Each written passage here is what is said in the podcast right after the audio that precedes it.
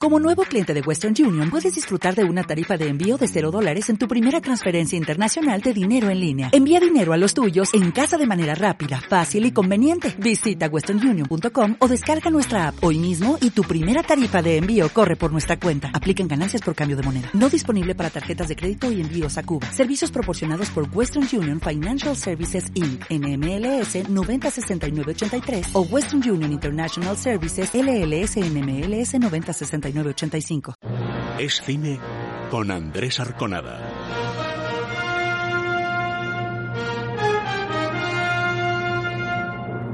Hola amigos, bienvenidos a una nueva edición de Cine aquí en el radio.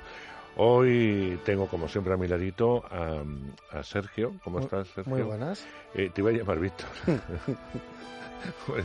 Tú y tu manía con los nombres. Yo cambio los nombres. Mientras que no se llame Lola, va bien la cosa. bueno, pues venga, vamos a empezar con nuestros concursos. Ya sabéis que después de los estrenos también resolveremos los concursos que os planteábamos la, la semana eh, pasada. De momento os vamos a invitar al cine. Efectivamente, por gentileza de Universal, ya que estrena en los cines de toda España El Rascacielos, protagonizado por Diane Johnson, ya sabéis, La Roca Johnson. Esta vez da vida a Will Ford, que es un antiguo líder del equipo de rescate de rehenes del FBI y un veterano de los marines. En la actualidad trabaja como asesor de seguridad encargado de gestionar las infraestructuras de los rascacielos más grandes del mundo. Para un nuevo encargo, Will deberá viajar a China, donde se va a encontrar con el edificio más alto y seguro del mundo, pero que de repente ha comenzado a arder pero entonces será acusado de este suceso del fuego y acabará envuelto en diversos peligros. Aunque no será sencillo, Will buscará a los verdaderos responsables del incendio para limpiar su nombre, a la vez que intentar salvar a su familia atrapada dentro de rascacielos. Como decía, por gentileza universal, sorteamos cinco entradas dobles para ver el rascacielos y la pregunta es, ¿en qué unidad estaba Wilford cuando estaba en el FBI? Ya lo sabéis, en Steam, en más concurso arroba radio.fm, ¿en qué unidad estaba Wilford? En el FBI y cinco, acompañado con las personas que queráis, cinco oyentes irán a verla gratis a la gran eh, pantalla que es donde hay que ver el cine. De momento vamos con las taquillas.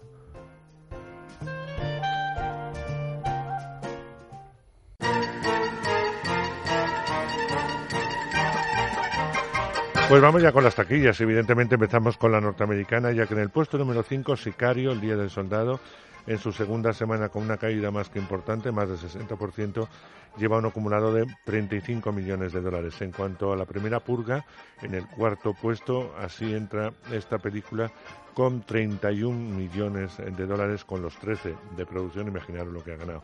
Jurassic World, El Reino Caído, con más de 170 millones de dólares de producción, lleva ya alcanzados más de 333 millones de dólares. Los Increíbles 2 sigue en el número 2 después de cuatro semanas con un acumulado de más de 504 millones de dólares.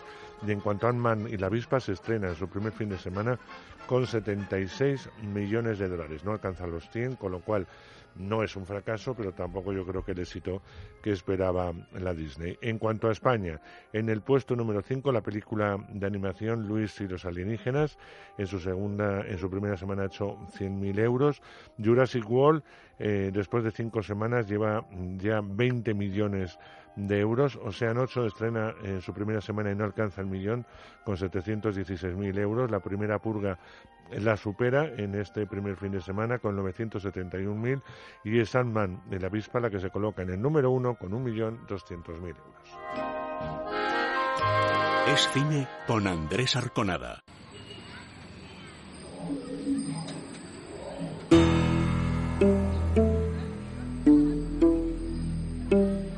Ya sabéis que esta es la música que nos acompaña al balneario de la Concepción. El balneario de la Concepción se encuentra enclavado en el Valle del Gabriel, el mayor espacio natural de la comunidad valenciana, con más de 30.000 hectáreas. Su flora, fauna y paisaje le convierten en un enclave natural único. Las aguas minero-medicinales de Villatoya fueron descubiertas en 1786, un franciscano del convento de Mahora. Desde entonces empezó a levantarse el balneario de la Concepción, que hoy en día tiene cinco espacios conectados por paseos cubiertos para desplazarse sin salir al exterior si lo desea. El balneario cuenta con un equipo profesional de especialistas para cuidarnos por dentro y por fuera, tratamientos termales, estéticos, masajes, todo pensado para el beneficio de nuestro cuerpo y nuestra mente. El balneario de la Concepción en Villatoya, entre Castilla-La Mancha y la Comunidad Valenciana, está a 50 kilómetros de Albacete, de unos 100 de Valencia. Os ofrece todas las ventajas de un gran balneario. Ya sabéis que su página web, os la repetimos, es www.balneariodelaconcepción.es, balneario de la Concepción, todo juntito, O bien, si queréis una comunicación más directa, podéis llamar al teléfono 967 470 036. En la página del balneario de la Concepción vais a encontrar todos los tratamientos, todo lo que os ofrecen, las habitaciones, etcétera.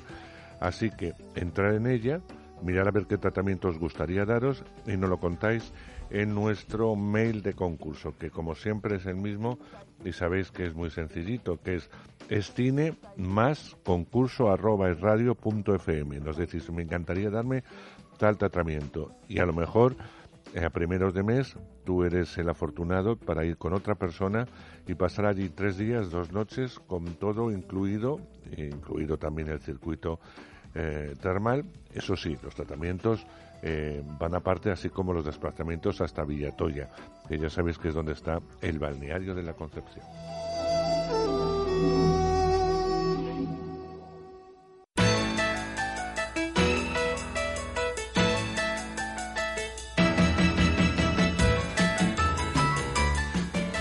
Pues eh, nuestro primer estreno es para los más eh, chiquitos, aunque no nos estén oyendo, sí, los padres, con lo cual eh, los padres, tíos, abuelos, lo que queráis. Hotel Transilvania 3 está ya toda lista para que os embarquéis en el crucero en el que va a ir Drácula y sus amigos. Se van a embarcar, van a ir de vacaciones, son vacaciones atípicas porque van a un destino que no iríamos ninguno de los eh, mortales, eh, pero va a suceder muchas cosas en ese crucero. Van a haber malos, etcétera, pero sobre todo va a haber una capitana que le va a hacer tirar a Drácula. Lo que Drácula no sabe, o el personaje de Drácula no sabe, es que, mm, y aquí está la cuestión, es una heredera del gran enemigo de Drácula, el doctor Van Helsing. Hasta ahí voy a leer. De momento vamos a escuchar un poquito de la peli y a continuación las entrevistas que mantuvimos, que mantuvo Sergio en este caso, con Santiago Segura, Macarena García, Dani Martínez, Mario y Alaska, Cristina Castaño, en fin, todo el reparto de voces de monstruitos en Hotel Transilvania 3. Curro a tope y mucho estrés, pégate unas vacaciones monstruosas. Bienvenidos a bordo de Gremliner. Mavis, te lo suplico. Dime dónde vamos. Ya me he ocupado de todo. La saga Hotel Transilvania siempre nos ha parecido muy divertida porque plantea situaciones totalmente inverosímiles, ¿no? Como que Drácula en lugar de ocultarse abre un hotel y recibe gente en su castillo o en esta tercera parte que es todavía más inverosímil que se van a la playa a tomar el sol cuando se supone que son monstruos de las tinieblas, ¿no? Sí, la verdad es que aquí lo que intentamos siempre es sorprender al espectador. En Hotel Transilvania 3 se rompen las convenciones, los monstruos salen, se meten en un crucero. Bueno, se ve hasta cuál es la reacción concreta de este, nuestro Drácula, mi Drácula, que ya es mío casi, le tengo un cariño impresionante. ¿Cuál es su reacción al ajo? que era algo que no sabíamos hasta entonces. Lo descubriréis en Hotel Transilvania 3. Y, mola, mola, mola, mola. Está guay. Hay una cosa muy bonita de, de, los mensajes de la película que al final llega a los niños que la ven y es que hay que romper los prejuicios, que por muy monstruo que sea el personaje, todos necesitan amor. Por supuesto, es que si no, no eres persona ni eres monstruo. Es que lo estamos viendo en Frankenstein, que a priori el Frankenstein de antiguo. Ya lo decía Jesús Puente, claro, lo que necesitas es amor. Es amor. Es decir, cuando ves a una persona que a priori no es como lo que piensas, ¿sabes? Es una cosa monstruosa, pero hasta las cosas monstruosas en el fondo son humanas y necesitan amor. Claro, mírame a mí. Claro. Y ya está, y necesitas de amistad, y necesitas de amigos, y necesitas de todo. Y, y Solo no puedo, con amigos sí. Con amigos sí. Dani, tu personaje es de los, más, de los que más ha evolucionado dentro de la saga, de ese chico asustadizo, a verlo ahora todo con normalidad, pero vemos que sigue teniendo esa dualidad, ¿no? De, de, de, niño pequeño por un lado, inmaduro, pero que está loco desde que han tenido al niño pequeño por tener una escapada romántica con su mujer. Muy la yo, vida. Muy yo. Sí, ¿eh? refleja tu El evolución día a personal. día, si es pero, que es así. Pero es, es cierto que sigue siendo un tío. Además, me gusta mucho como, del, como este hombre se enamora y la hija le tiene ahí enfilado de, de cuidado con quién vas y qué haces. Como el mío, que parece muy loco y está siempre pasándoselo bien, hay un momento que pone cordura de, bueno, vamos a ver, tú lo que tú puedas ser feliz. Claro. no- bueno, o sea, que ya ha cogido un poco también, que está muy adaptado, de lo- del principio como estaba súper inadaptado. Feliz, feliz con mi yerno. Mi yerno, mi yerno ya uña y carne, No, no, vamos. a Con la manía que le tenía en la primera Ah, película y le he cogido un cariño. no, no, Le a hemos abducido en nuestra secta. No, no, soy uno más, que es lo que dice también Mario un poco del mensaje de, ¿no? Alguien que es diferente, que está con gente, que son todos diferentes, pero ya todos son uno mismo, son piña. Son muy divertidas las escenas que tienen vuestros personajes, sobre todo Frank, Frankenstein con Drácula, en plan amigo, aconsejándose en el amor. Sí, claro, pero es que ¿quién no aconseja a un amigo en cuestiones amorosas o en cuestiones financieras o en cuestiones laborales o en cuestiones... Yo qué coño sé lo que estoy diciendo, pero ¿qué quiero decir?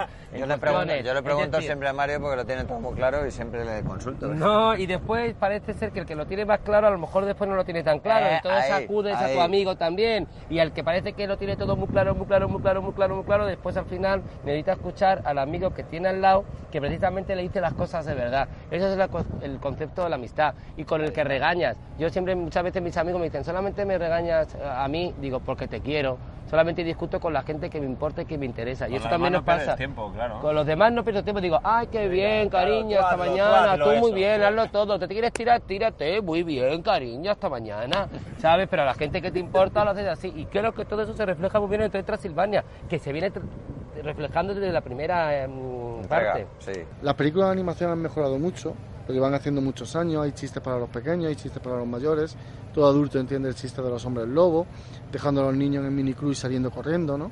bueno, la- eh, pero es que eso es buenísimo. O sea, antes Claro. los padres llevaban una película a los niños y, y sufrían, decían, madre mía, porque las películas infantiles se lo tomaban muy al pie de la letra y eran totalmente infantiles. Ahora no. Yo creo que, que cada vez se intenta más que haya chistes que los niños ni les afecten y que, y que el padre pueda echar una sonrisilla, o sea, hay un humor a lo mejor más ácido, pero siempre, yo digo, dentro de que puedan disfrutarlo para lo- todos los, públicos. estratos, lo que hemos dicho de y la- es lo que hemos dicho siempre, claro. Hotel Transilvania es una película para todos los públicos. Es decir, tú te vas con tus sobrinos, tus ahijados, eh, o yo qué sé, o los O te vas solo y o te vas a vas pasar solo y te bien lo vas a igual, claro. pasar igual, ¿sabes? No es una cuestión de ir O sea que no- solamente con los niños. Ya no hay que buscar un sobrino como pretexto para ir al cine, o sea que vas te a vas solo solo y, no y pasa te lo pasas de puta ma- perdón, te lo pasas Ay. muy bien. La película va en contra de, de- de esto que dicen los expertos de no iros de vacaciones con la familia porque genera conflictos y aquí los metemos a todos en un crucero y eso es lo que genera, ¿no? Todos los conflictos de la película, claro. Claro, los Claro, expertos yo- tienen razón. Sí, es que en el fondo creo que esta película, nunca mejor dicho, que era un monstruo, porque igual está animando a los niños a decir, claro, vámonos con la abuela, con la no sé qué, vamos todos Vamos de va a haber- crucero. va- a haber unos Pues líos. pues O sea, yo, Va a haber unos líos por fíjate, culpa de esta película, las pero- familias juntas de vacaciones. Pues yo, fíjate que yo siempre me he ido con mi familia de ¿Con la vacaciones. familia o con los amigos? Que es que no no, no, no, no, es que también está la familia impuesta y la familia elegida. Y he discutido tanto con la familia impuesta, que son las abuelas, los tíos, los primos, Sí. que con los amigos, que es la familia elegida, que también discuto. Pero después, cuando llegas a casa, echas de menos esos momentos. Con lo cual, han sido vacaciones maravillosas. Pero en el trato y en la convivencia surgen chispas, precisamente porque nos queremos entre todos. Con lo cual, yo me seguiría. Desgraciadamente no tengo a mi abuela para irme con ella de vacaciones, aunque me sacaba de quicio que íbamos con el, con el ventilador porque tenía mucho calor ella y parábamos en las áreas de servicio a comer los espaguetis que habían sobrado el día anterior, yo lo volvería a hacer. Son cosas que echo de menos. A mí, cuando yo era adolescente, en ese momento me parecía lo peor. Qué horror, qué vergüenza, nos van a ver. Nos van a ver con la Pues, abuela, Nos ¿no? van a ver con la abuela. Y claro, y mi abuela llegaba de misa, yo venía borracho de allí, y entonces me caía y tal y cual, y tu abuela te regañaba. Pues esas cosas me gustaría volver a hacerlas, porque cuando las he hecho, en el momento me daba apuro, Y pero ahora después lo recuerdo con una alegría Ya. que si no has ido a viajar con tu familia, es que eres una rara, maricón, eres una rara. ¿No? Perdóname, Santi, que Sí, no, no, estoy me, hablando. parece, me parece muy bien. ¿Qué canción cantaríais en el karaoke de un crucero? Eh, yo no me quiero repetir porque hemos hablado antes de canciones, pero voy a decir ahora La carretera de Julio Iglesias. O sea, el inicio de La carretera de Julio Iglesias puede ser el mejor inicio de la historia de la música, en cuanto a producción musical y momento de clímax. Pues sí. Julio Iglesias es maravilloso. Julio Iglesias es Dios y los demás tenemos que ir detrás a ver lo que queda. Pues sí, como la Virgen de Lourdes. Efectivamente, hay que seguir su No, camino. no, hay que seguirlo. Yo, cantaría mi tema Yo- favorito de todos los tiempos de, de cualquier serie. Eh, la de Vacaciones en el Mar, Love Boat. love. Oh. Exciting and new. Nos Come muy bien con esta aboard. película. We're expecting you in love boat. No, no. Que salían todos la- los más decrépitos de Hollywood, ya estaban acabados y salían ahí. o sea, Y Andy Warhol salió también. Stanwyck, tal, decía, "Joder, pues, Y, y mujer, Charo Baeza. quedado, Charo Y Charo Baeza". Baeza salió cuchi cuchi. Por eso me da pena que no exista ese programa para poder ir yo, de artista invitado. Ah, Es que nosotros acabaríamos, acabaríamos por- pero no porque, porque por concepto mañana. nos gusta. Entre nosotros Es nos que, diríamos, ya me han llamado de la Ya me han llamado del pero es que yo- no, esto, y ya. como si hubieran llamado a vosotros y a mí no me hubieran llamado del barco del amor, os moñeo a los dos, porque yo quiero estar en el barco del amor. A mí yo pondría, es que esa es la cosa, yo pondría todas, desde la mandanga del Fari a, a Jessie la Cambugi de Bácara. Es decir, porque en un crucero es para todos los Me públicos. gusta que nunca pones nada de las Nancy's, no te haces nunca No, porque autopromoción? ya bastante. No, no, no, no creo- Pues es fíjate que no soy nada listo. No creo en la autopromoción. No creo en la autopromoción. No tendría Santiago que hacer tampoco cree la más autopromoción. autopromoción. Tengo que ayudar. Podría haber cantado Patrullando la Ciudad. Por ejemplo. Ay, ¿no? qué buena. Del Fari, precisamente. Y- y Claro. llevarías derechos por cantar. Claro, claro. Patrullando Pero- la ciudad. Muchas gracias y, y espero veros en la cuarta entrega. Muchas Ah, no, eso sí, desde luego. Señoras y señores, por su seguridad, desabróchense los cinturones. En el caso de que perdamos presión, les hincharemos oxígeno. ¿Se la guardo yo, señor? Vale, gracias. ¿Café? Me encantaría. Voy a ver a quien tú ya sabes. Ahora vuelvo. Tengo que ir al baño. ¡Ey! ¿Dónde estás? Ya llegamos, Pipi. Enhorabuena por Hotel Transilvania 3, una nueva entrega que sigue siendo divertida. Macarena, en primer lugar te quería preguntar a ti, ¿cómo afrontas un personaje que previamente había hecho otra persona, como es Clara Lago? ¿Cómo afrontas el personaje? Porque supongo que es un reto seguir, seguir manteniendo el nivel, ¿no? Pues, pues con responsabilidad, con, con nervios. De hecho, eh, tuve tres días de, de trabajo y el primero estaba bastante nerviosa y intranquila, pero enseguida me sentí como en casa, se me trató con mucho cariño y lo disfruté mucho. Me lo pasé genial, de verdad. Creo que es de las cosas más divertidas, doblar un personaje de animación, ver tu, tu voz en un muñequito y además como los de esta película que son tan tiernos, tan bonitos que, les, que te enamoras de ellos, ¿no? Entonces me hacía mucha ilusión con, con estos super compañeros con los que iba a trabajar, muy contenta, con mucha ilusión lo, lo cogí. Cristina, en tu caso te toca la villana, la villana de una película de animación que por otro lado es muy entrañable. Sí, sí, es muy expresiva. Y luego también yo- me gusta decir que ni los monstruos son tan monstruos, ¿no? Ni los villanos son tan villanos. Tiene sus razones para serlo y quien vea la película la, la descubrirá. Pero es un placer interpretarla porque es muy expresiva. Y a mí me gustan mucho los dibujitos animados que son que se enfadan, que ríen, que, que- que se emocionan con, con- con mucha mm, en cantidad. Entonces me ha gustado mucho prestarle la voz. Hay un mensaje a Alaska en la película que me gusta mucho, que es el amor, ¿no? El amor que tiene, por ejemplo, Frankenstein hacia tu personaje, de Macarena hacia su padre Drácula. Al final todos los personajes, por muy monstruos que sean, necesitan amor, ¿no? Por supuesto, y, y yo creo que ahí ya, eh, también puedes jugar con otra idea, que es mostrar que aunque tú te creas que alguien que es monstruoso o que es diferente a ti o que es muy duro o lo que tú quieras creer, esa persona no va a tener sensibilidad, necesidad de amor, capacidad de, de transmitir amor. Entonces yo creo que eso de una forma divertida, mm, luminosa, eh, colorista, si tú eres niño y ves esta película o eres adolescente y ves esta película, yo creo que ese trasfondo, aunque no te lo están contando como para, para educarte, yo creo que se te transmite. y Incluso para total. los propios adultos, ¿no? Ya. Me refiero que ves a alguien con una, primer- una primera impresión no te puede gustar o te puede causar algo, ¿qué es lo que hay detrás de eso, no? Seguramente cuando rascas un poquito, pues, pues vas a encontrar eh, una Una- persona sensible, igual. tierna, vulnerable. Es lo, es lo más bonito de la película para mí, Sí. que de verdad sales con, con un mensaje claro. La belleza está en la diversidad, no en lo contrario, ¿no? Qué bonito cómo sufre tu personaje, que lo vemos muy reconocible, que es el recero que tiene un hijo ante cuando un padre o una madre está rehaciendo su vida. Absolutamente, a mí me, me enternecía mucho, me emocionaba cuando lo hacía porque, bueno, yo soy hija de padres separados, entonces entendía esta situación, ¿no? Y yo creo que es una situación muy común de que de repente tu padre o tu madre empieza a rehacer tu vida y su vida y por un lado lo deseas porque quieres verle feliz, pero por otro lado no es fácil y es un proceso que hay que, que, hay que vivir y que un niño quiere que sus padres estén juntos, ¿no? Entonces... eh, esta situación para ella le genera conflictos a pesar de saber que quiere que su padre esté, esté bien. Entonces es, es, es bonito el conflicto que cuenta, que cuenta este personaje. La saga de Hotel Transilvania es muy cómica por las situaciones que nos plantea. Drácula, que debería esconderse, abre un hotel y ahora que se supone que son personajes de las tinieblas, se van de crucero a tomar el sol. A tomar la luna. Te recuerdo. No, no, no, no, no, no. A tomar la luna, a tomar la luna. Está todo medido, tampoco nos vamos a volver locos. Pero sí, es, es una forma también de, dentro de un entorno creado para ellos, para que haya una luna, para que, para que se entienda que esos monstruos pueden irse de crucero, darles un poco más de aire. ¿Te acuerdas en la 2 cuando se escapaban todos y se iban por ahí el grupo de amigotes? Pues también es un poco eso, verlos fuera del entorno del, del castillo. Las películas de animación han mejorado mucho, los llevan haciendo muchos años. Hay chistes para los pequeños, hay chistes para los mayores. Lo de los hombres lobos, como que, que se quieren deshacer de los niños para vivir ese amor en pareja, ¿no?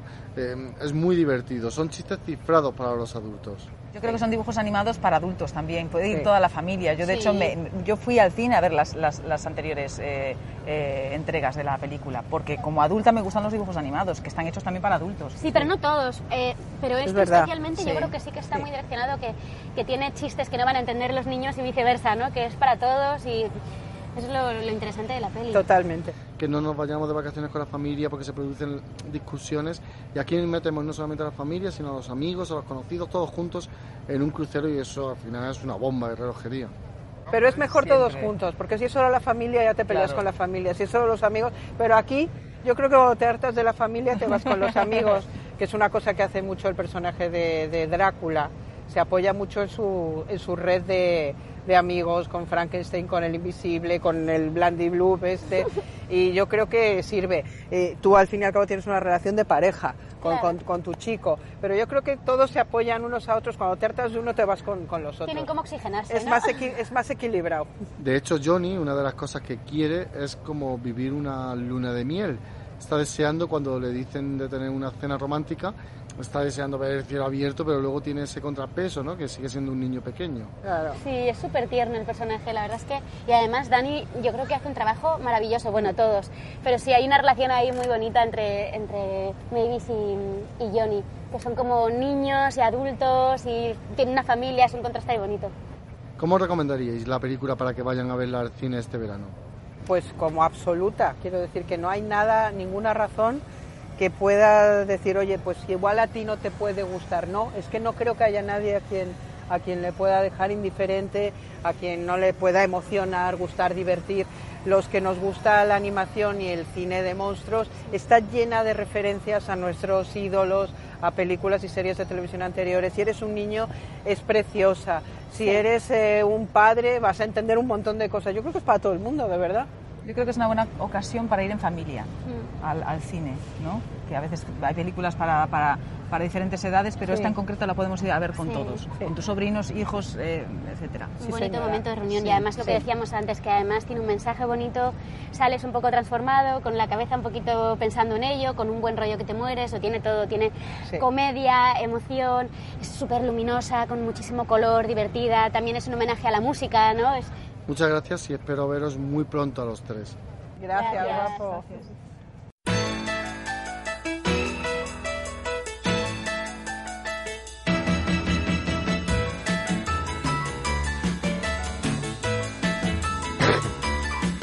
Ay, esto es- puede ser una película cómica. Por un lado viene uno, se tiene que ir el otro, viene la otra, tiene que esto. eh, para mucha comedia. Algún día lo hará Dani, eh, Dani de la Torre. ya sé, también es verdad, también es verdad. Bueno, vamos a centrarnos en una peli que a mí me ha gustado mucho, que me he divertido mucho, que ya cuando la vimos os lo dijimos y que este, estamos deseando saber lo que pasa entre el público de, de toda España. El mejor verano de mi vida es una comedia familiar. Recupera a Dani de la Orden un, un género que yo creo que habíamos perdido, porque es verdad que la comedia cada día funciona mejor entre el público español, pero a veces no es una comedia familiar, es una comedia más adulta o más dirigida a un tipo de público. Aquí las carcajadas son continuas y se pueden reír los niños, se pueden reír los mayores de 80, de 90, de 30 o de 40. Yo personalmente me reí muchísimo. Me pareció una historia muy cercana, muy real, muy de tocar. Y a partir de ahí, de las aventuras de este hombre fundamentalmente optimista, porque hay que ser optimista cuando en la vida te va fatal, pero a él le da igual, que va a hacer una road movie con su hijo eh, en carretera y le va a intentar eh, dar el mejor verano de su vida, pese a quien pese, eh, a mí me produce mucha satisfacción. Vamos a ir un poquito de la peli y enseguida entramos en materia. Recordamos que lleva dos meses impagados de deuda. Lo siento, en casa somos todos católicos. Oiga, perdone. ¿Qué está pasando? Se llevan todo. Papá, ¿dónde estás ahora? Pues entrando en una comida de negocios. ¿Qué tal? ¿Qué tenemos para hoy, hermana? Un besuguito al horno. Nico, ¿Qué? Si este año sacas todas sobresalientes, te prometo unas vacaciones que lo vas a flipar. ¿En serio? Vale, vamos a ver, que yo no digo que mi hijo no sea listo, pero todo dieces. Tampoco es Einstein. Su hijo Miki, eso, ha hecho unos exámenes perfectos. Pero no sería posible bajar un poquito la media. En gimnasio. Lo nuevo de Dani de la Orden, querido. Estás bien, ¿no? Contento. Estoy un poco nervioso. ¿Por qué? Por, bueno, por, por a ver cómo reacciona. Ya la película ya se ha visto en Málaga y la gente se descojona, pero para mí cada pase es como siempre voy con el risómetro. ¿Tú crees? Eh, y también nervioso por, por el estreno, cómo va en taquilla, cosas que ya se me escapan. Entonces, yo ya mi trabajo ya lo he hecho. No, no, pero la promo está siendo muy buena, no solamente por la presencia vuestra, sino que la tele que hay detrás la está promocionando Sí, y eso está muy bien. Eh, y, yo creo que todo el mundo nos hemos enterado, además el tráiler es muy bueno. Sí, conecta mucho bueno. y a nivel de colores, de, creo que la, la esencia la peli, o sea, es muy poco, es muy raro que la gente diga no me apetece ver esa peli, porque ves tres chistes que están bien y pues pasar una hora y media divertida. Y para ello necesitabas un actor excepcional eh, que aguantase toda la peli. Y que me aguantas a mí también. Bueno, a ti te puede aguantar, tú también le tendrías que aguantar a él. O sea, eh, los directores aguantáis a todo el mundo, pero necesitas un actor muy sólido, con una verborrea muy especial, que no se perdiese ningún chiste, ningún gas, tanto de eh, verbal como gestual, y eso lo has encontrado Leo Harlem. Querido, estás estupendo. Ah, pues muchísimas gracias, muy amable. Yo es que pues. cuando dicen actor me asusto un poco. Como llevo poco tiempo en estas cosas. Pero llevas haciendo ya cositas, ¿eh? Sí, sí, yo hago unas cosas, pero más a mi aire. Pero esto es distinto. Esto es distinto. ¿Te ha costado más esta, en especial? En alguna una entrevista te he oído que, bueno, que esta tenía su... que, era una ¿Sabes? cosa distinta, es un salto. Sí, más. es dar un salto, es un dar, dar un salto y luego que estamos comentando también que el trabajo del cine es un trabajo muy serio y muy distinto. Claro. Eh, porque las jornadas de trabajo son totalmente distintas a lo que yo estoy acostumbrado a hacer. El nivel de equipo técnico que lo rodea también exige de otra forma porque hay mucha gente haciendo el trabajo a la vez. Hay veces que eh, no surge una cosa porque hay un problema técnico, por lo que sea, y hay que estar muchas horas y muy seguido y hay que tener una mentalidad muy positiva porque si no el trabajo se hace cuesta arriba. Más que yo lo estaba simultaneando con el teatro aquí en Madrid y tenía mucho desplazamiento y mucho viaje, pero ha sido una experiencia muy buena, muy positiva, muy positiva. Pero tú fíjate, yo ahora hablaré un poco más de eso con Dani, te, re- eh, te rodea de actores maravillosos. Sí, sí, no, estoy Actores muy acostumbrados además a la comedia y, eh, y con el ritmo y el tempo eh, determinado y era un reto también. Claro. Eh, porque ahí no te lo ponen fácil, cada uno va a defender su papel y su, su estrategia. Y encima con un niño, que los niños no son actores, por muy bien que estén, pero es un todos juego. todos nos hemos ayudado ¿eh? Porque al final nosotros al final era como una veíamos que una frase para que genera más, más comicidad o tal decíamos oye esto habrá que partirlo en dos trozos yo creo que es mejor hacer una réplica Tony decía una cosa probábamos veíamos que era mejor el ensayo y hemos hecho muchas cosas combinadas y yo creo que al final ganamos todos porque al final sale todo mejor para todo el mundo. Así que yo estoy encantado ha sido una experiencia muy buena. Cansada porque la verdad que ha habido mucho trabajo pero es, es muy bonito y además es una cosa que luego queda en la cajita ahí, la película cerrada ya, que dices, mira, esto ya está hecho. Está Eso- muy bien, eso es muy bien. verdad. DVD y sus extras. Exactamente. Eh, bueno, habrá muchos extras, imagino. no ¿Tomas falsas sé. eh, vas a meter? o Bueno, no? ya hemos metido en la peli. En la peli final, acaba sí, con un unas tomas Sí, una batería de falsas tomas falsas, sí. Fantástica, sí. Porque nos apetecía un poco ver cuál es la... A menos a mí, cuál es la dinámica que es- pasa en un rodaje, sobre todo de una comedia, ¿no? ¿Qué, qué es lo que hay detrás? Pero bueno, os hago yo incluso, hay una escena que os hago yo como cabreado de "Shh", haciendo como ca- ca- haciendo callar, no sé si a Tony o a la, o a la chica, a la figurante que tenía al lado, pero sí, sí.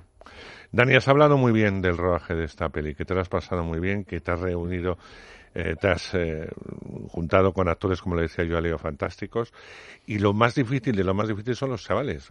Eh, Pero claro, en el este chaval caso ha sido de las... es protagonista absoluto, tiene que darle todas las réplicas a, a Leo. Sí. Es un niño que va creciendo, es decir, eh, va creciendo como actor a lo largo de, yo no sé si se ha rodado por orden o no, no tengo ni idea, pero va creciendo eh, como actor y se le nota mucho. La chica es todo un hallazgo, la niña protagonista es, es un hallazgo y las secuencias entre los dos son eh, magníficas. Y luego, eh, por ejemplo, la presencia de Jordi Sánchez me parece que es, es algo aparte. O sea, lo de Jordi es, es tremendo, lo de este actor. Pero independientemente, todos ellos eh, eh, están, están estupendos.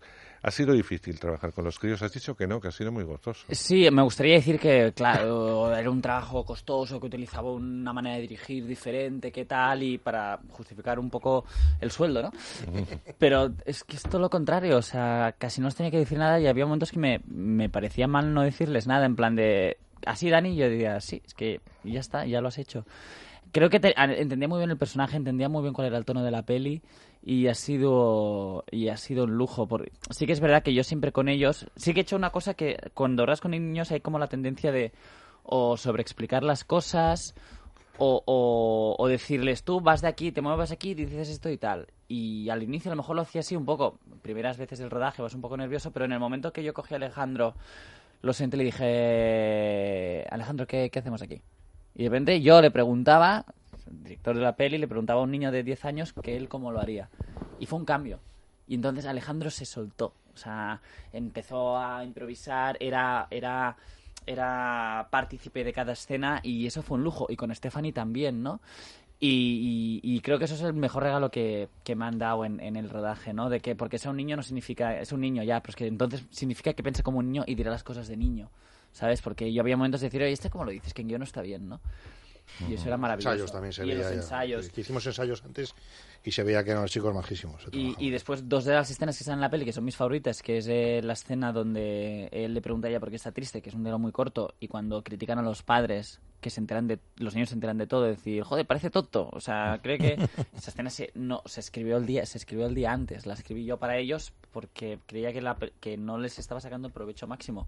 Que salía demasiado Leo, que era en plan de decir que descansa un poco. Claro, hombre, un poquito, dame un ratito, un de- ratito. de este hombre, ¿no? Y esa escena se la aprendieron de un día para otro, literalmente. O sea, la escribí yo un lunes y se rodó un martes. Curioso. Bueno, acaba de encubrarse mi debilidad.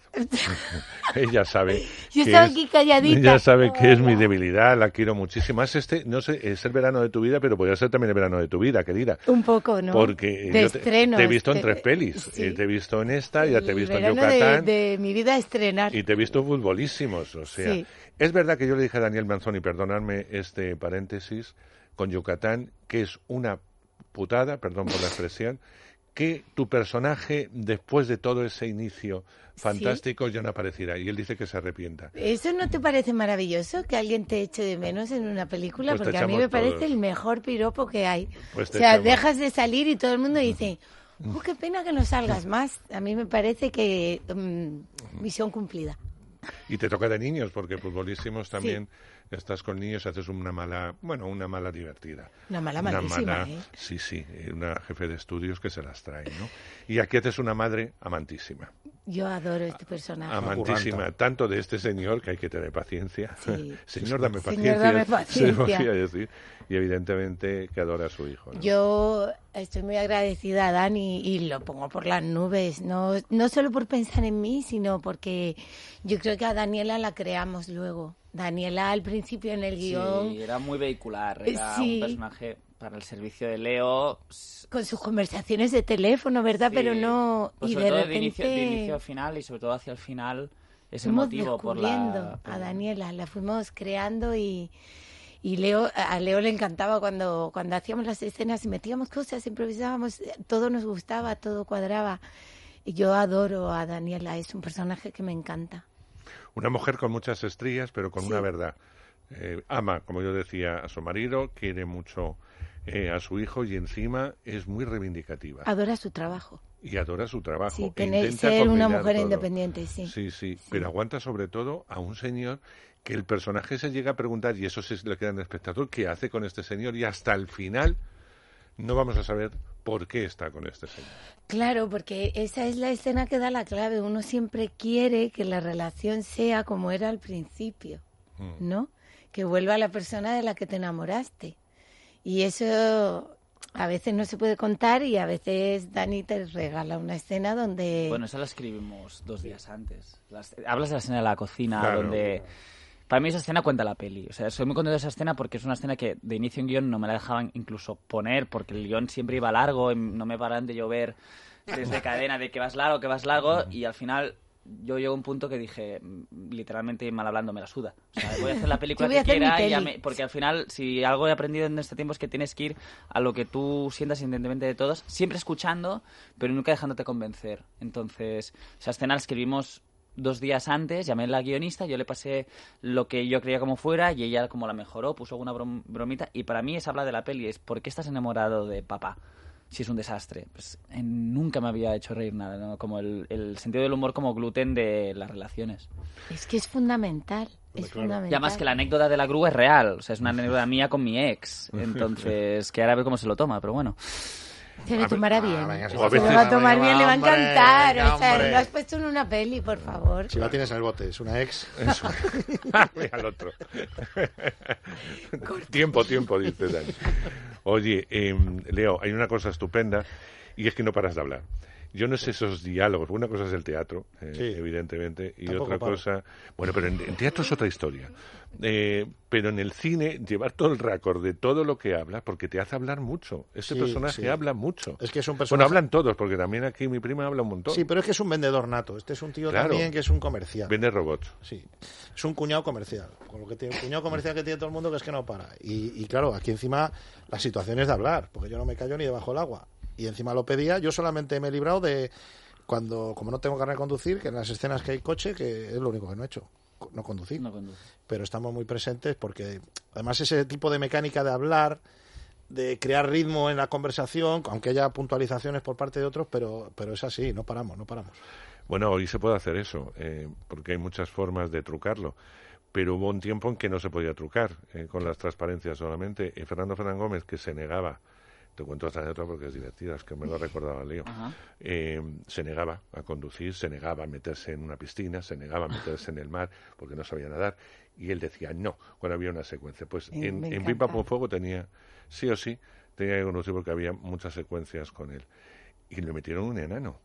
Hostia. Un enano real que manejaba los pedales, Los pedales. y Concha Velasco con la mano por debajo manejaba el volante, mientras que él ponía las manos solamente. Si tú te fijas en las secuencias, él no hace nada con ¿Está en qué peli? En, en Pim Pam Pum Fuego. Ah, Pim Pam Pum Fuego. O sea, esto es Lo una gran pienso película. buscar, o sea... Y había, pero había que buscarse la vida, Tony. Ahora se puede trucar muchas cosas, pero entonces, si había que conducir, Yo había creo que Leo conducir. sí conduce y solo lo ha hecho aposta para librarse de un par de escenas. Sí, no sé conducir. Lo que sí que es verdad que el coche, el tiburón que es precioso, es un cochazo, muy Sí. bonito. Yo le, le empujé en Tenerife, en el muelle de Tenerife, unas cuantas veces. Sí, y me como el coche no arranca... Tengo Eh, que empujar. y- Como ya no está el niño para ayudarme a arrancarlo, pues tenía que empujarlo yo y meterme y dentro del Es, coche. un es la máxima escena de acción que hay. Y, y- y yo me lesioné en la espalda. Dios mío. Sí. Y rodasteis como suele pasar, en verano se roda invierno, en invierno se roda Para ir a la contra. se- Sí, sí, verano, con- siempre es así. Con cuando cubitos hay de hielo en la boca para no tener Para vaho, ¿no? vaho. Para darle más morbo, ¿no? Para que esto no Pasa, sea no recuerdo que hayan que tienen que estar en piscinas, bañándose alegremente. Sí, pero no, en- no, en- hay una Eso nos tocó guay, eso fue en Tenerife, ¿no? en Tenerife, sí, Claro, todas las escenas de agua son en Tenerife. En Tenerife, claro. Claro, es que las escenas de agua en Madrid. Por cierto, hay una cosa que me gusta y que plantea la peli, familiarmente hablando, me gusta mucho de, de ella, y es que a veces el verano de tu vida no está en irte a unas islas, en irte a- al fin del mundo, a las Sitges, en recorrer toda Europa o Japón, China o Vietnam, sino que a veces en lo más cercano, en lo más sencillo, está el mejor verano de, de Sí, tu vida. Y un- para cada personaje, el mejor verano de, su vida en ese momento es un mundo de sentimientos y de emociones. Es un acercamiento por parte del personaje a su hijo, Mm, es un acercamiento a la realidad de- del personaje de ella hacia el marido y hacia el hijo y hacia su propio concepto de vida y de trabajo. Con lo cual uno saca muchas moralejas de, de la película sin querer moralizar, porque no es una película moralizante tampoco. Bueno, quería dar este mensaje, ¿no? Y entender para- por qué hacía la peli. O sea, al final la película no deja de ser una redacción escolar de un niño, en algún sentido, y que la peli es el dibujo que él hace al final, que es la triada unidad del niño con sus padres. Estén sus padres juntos o divorciados a nivel legal, me es igual, porque sus padres estén juntos si se quieran, ¿sabes? Ya después ya lo que hagan entre ellos, pero que le demuestren este afecto, ¿no? Y, y además siendo un niño, porque cuando tienes 20 años, uno, no los quieres ni ver, y dos, piensan que se separen ya, si no paren de discutir, pero cuando tienes 11, que no tienes juicios de valor, que para ti solo hay una realidad que es que estén juntos, naturalmente que es lo que buscas. Y después si uno se escapa, pues naturalmente que estás una semana deprimida como ese personaje de la niña. Pero no porque tenga solución, sino porque tiene que estar triste, ¿sabes? Me encantaría poder decir ahora no hablo. ¿Eh? Ahora no hablo. Y no hablas y todo el mundo tiene que estar pendiente Claro. de ti, ¿no? Y puedes hablar perfectamente. Pero los niños se fantástico permiten eso, les das un disgusto y se ponen a llorar y se pillan una rabieta. Y he visto niños llorando y digo, ojo, qué suerte, ¿no? Estás en el cine y se te cae el helado y empiezas ¡ah! Y me encantaría poder hacer eso. No tienen filtro, no, es una maravilla. ¿Qué te van a contar? Sí. Que no sepas. Sí, que no sepas. ¿Qué te van a contar? Que no sepas. Anda, Leo, cuéntale Sí, ¿no? cuando te besé y se te quedaron las gafas así torcidas. Nos ha pasado de todo. Sí, bueno, sí he leído que ha habido de todo. No sé qué en los catering, no sé qué. Bueno, sí, en el catering tuvimos un problema cosas. de, un- ¿cómo se llama eso ahora? O se llama- Cocido. Sí, no, cocido no. ¿Cómo se llama la enfermedad esa cuando tienes virus? Gastroenteritis. Gastroenteritis. Se lleva todo el equipo para abajo y solo había un baño en una casa rural. Qué horror. Sí, sí. Yo entonces, tuve la gran suerte de no estar. de no rodar. Sí, no, No ese día no estaba, ese día no estaba. Pero lo que ha habido frío, sobre todo, pero bueno, pero también es que el trabajo es así, hemos salido adelante. Las batas que nos poníamos daban una electricidad estática brutal, había que lanzarlas porque eso, eso es, cargaba el móvil, o sea, tú metías el móvil sin carga y cuando lo sacabas de la bata, brutal eso, joder, pues, hemos pasado muy bien. Yo me lo paso muy bien. Bueno, es un rodaje lleno de, de anécdotas, ¿no? Cuando pasa el tiempo uno se acuerda de, de eso. Y además no son anécdotas malas, sino divertidas. Sí, yo recuerdo, por ejemplo, el morreo que se tienen que dar. Claro, era el tercer día de rodaje y el tercer día de rodaje ya teníamos Yo el que- primer día que la veía. Era el primer día Yo que... el primer día que la veía le tenía que dar el muerdo. El primer día que rodaban ya se tenían que pegar el morreo final de la peli con un traveling circular y tal. Y, al- y yo quería un beso de peli, ¿no? Y al Beso de inicio peli, ese- Leo bueno. estaba un poco... El pobre Leo. Que yo es que me, que me ha llegado esta fiera, corrupia. Y se me Entonces, lanza. yo, tuve que poner, yo tuve que poner la música de Love Actually y rodamos con la música sonando de fondo para que Para dar un entorno para dar- afectivo. para, dar- para que no fuera en plan de venga acción y oyes el, el generador entonces cuando se besan suena la de tarararara, ¿sabes? Un radio casi ahí al fondo, es que era una empresa textil, estaba aquello lleno de Me naves encantó. industriales. Bueno, pero eso está bonito. Normalmente no te ambientan. No, Tony. no, y además para bien Dani ni para eso lo mal. hace mucho, ¿eh? Lo Con las mucho. músicas. ¿Verdad? De veces Sí, él iba con sus sí. cascos, Yo tal, yo, ¿qué está haciendo? Soy un Él veía la porque ruedo con secuencia. música normalmente yo, entonces la conecto música. la música del iPhone con unos auriculares pequeños y los auriculares de Visualiza. rodaje por encima. Y Sí. claro, cada vez que hay toma, yo ves a alguien así colo- colocándose 15 auriculares juntos y es un... Y luego a veces digo, ¿qué haces? Ponte, ponte, ponte, escucha, escucha. Y se come los cables de los auriculares también. Eso también, sí. Pero esos son los nervios. Sí. Dani, ¿sabes que es un salto importante, ¿no? De, de tu trabajo anterior, que a mí me fascina, como bien sabes, a esta.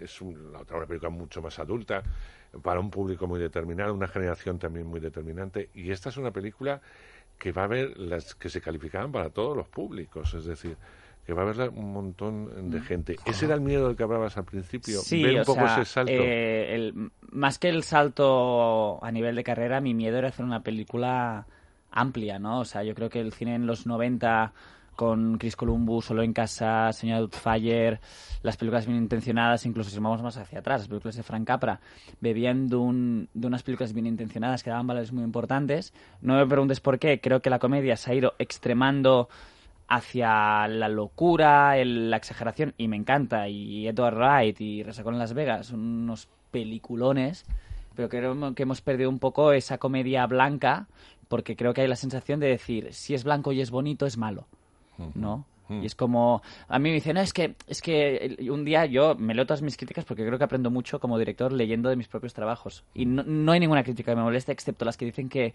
el final es previsible porque es como y, y que no es previsible en la vida. O sea, tú no vives para que te sorprendan las cosas, tú no vives para que la cosa te dé un, un giro de 180 grados. Tú vives para querer y vives para encontrar un final que además ya sabes que es que acabarás eh, como todos que muerto. Entonces, lo importante es el viaje. Entonces, cuando, cuando me dicen, no, no, es que es muy previsible. Hombre, es que viendo un póster que se llama El mejor verano de mi vida, que es luminoso, y va de una pareja que se separa, naturalmente que van a acabar juntos. Porque es una película familiar. Entonces, eh, que me digan que es previsible me pone un poco de mala leche, porque lo importante es el hace vi- spoiler, no pasa nada. Es que claro que acaban juntos, es que se ve desde el póster. Pero que es el spoiler más que la felicidad. Eh, No, en- entonces lo importante es el viaje. La gente no le gusta la ¿Cómo llegan a ese reencuentro? Claro, entonces, Estoy totalmente de acuerdo. yo creo que lo importante en, en la vida es el viaje, ¿no? O es cuando dicen, no, es que esta comedia eh, no me gusta, o sea, no, no en esta, no, tampoco tengo tanto feedback, pero sí que me he encontrado en otras comedias de decir, míratela que es una mierda, pues te ríes. Ah, bien. Y entonces, entonces, ¿pero qué? ¿Es una comedia? Sí. ¿Y te has reído? Sí. Entonces, ¿por qué es una mierda? Waiting on a tax return? Hopefully it ends up in your hands. Fraudulent tax returns due to identity theft increased by 30% in 2023. If you're in a bind this tax season, LifeLock can help. Our US-based restoration specialists are experts dedicated to helping solve your identity theft issues. And all LifeLock plans are backed by the Million Dollar Protection Package. So we'll reimburse you up to the limits of your plan if you lose money due to identity theft. Help protect your information this tax season with LifeLock. Save up to 25% your first year at LifeLock.com slash aware. En Sherwin Williams somos tu compa, tu pana, tu socio, pero sobre todo somos tu aliado, con más de 6.000 representantes para atenderte en tu idioma y beneficios para contratistas que encontrarás en aliadopro.com. En Sherwin Williams somos el aliado del PRO. Porque hay como la sensación de que la comedia es como un género inferior Sí. y, y hacer reír de las cosas más complicadas que hay. Lo más complicado. ¿Pero por qué le dices que sí a Dani? Porque es verdad lo que dice eso de la, de la comedia, que es un género No, no, no, totalmente. totalmente minusvalorado. Está y es muy difícil, y, y Tony lo sabe, que, que en teatro la solemos ver en dramas intensos, es verdad, en dramas que yo, a mí me sobrecoge esta mujer en teatro. Y sin embargo, en cine y televisión, sobre todo cine, eh, la dan comedias muy luminosas. Y a mí también me apetece, porque así Me, la, sí, la sí, puedo... no sé, me, me gusta mucho ir como encontrando este lugar y luego yo tengo una obsesión que es como hacer cada una diferente.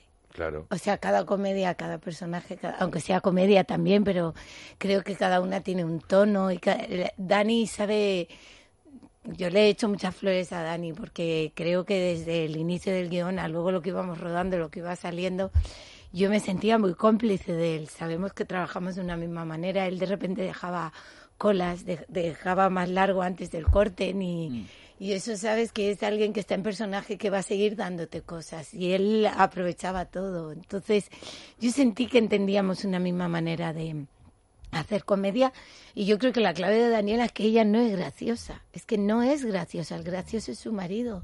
Mm. Sé de ahí ese lugar, entonces te da un personaje tan tierno al final Mm. que, que cuando yo lo veía dije, wow, lo, lo hemos conseguido, hemos hecho, tiene personalidad, tiene presencia, tiene lo ama Y- y- y profundamente. todos los personajes van variando un poquito la, la posición inicial. Sí, es un viaje. Porque yo que soy un poco echado para adelante, que soy un tío que solo valora el dinero, al final vas para allá. Maggie, que era una mujer muy ingenua, Sí. muy ignorante, que la llevaban para todos los sitios, al final toma las riendas de su Valora negocio y de su vida. vida. Estaba muy en Y- el aire y se vuelve Sí, terrenal. Sí, exactamente. Sí. Los que están muy, muy etéreos Baja. toman conciencia de la realidad y los que eran demasiado terrenales también dan un puntito de aflojar un poquillo para acercarse. Esto está muy bien. Pero ¿qué es lo que te apetece de la peli cuando le dices sí a Dani, cuando te ofrecen el proyecto? ¿Qué es lo que realmente Bueno, fue- te fue al revés, porque yo entré Fue al después. revés. Sí, él entró Tú después. entraste después. Pero él vino a verme al teatro y estuvimos charlando y después del teatro, oye, pues mira, me han ofrecido esto contigo y tal y yo había sabía la película habíamos visto porque nos habían pasado una copia de la italiana porque está inspirada en una italiana. Sí, eso lo No sé. está no es un remake porque es distinta. No, es, eh, es el, el tema.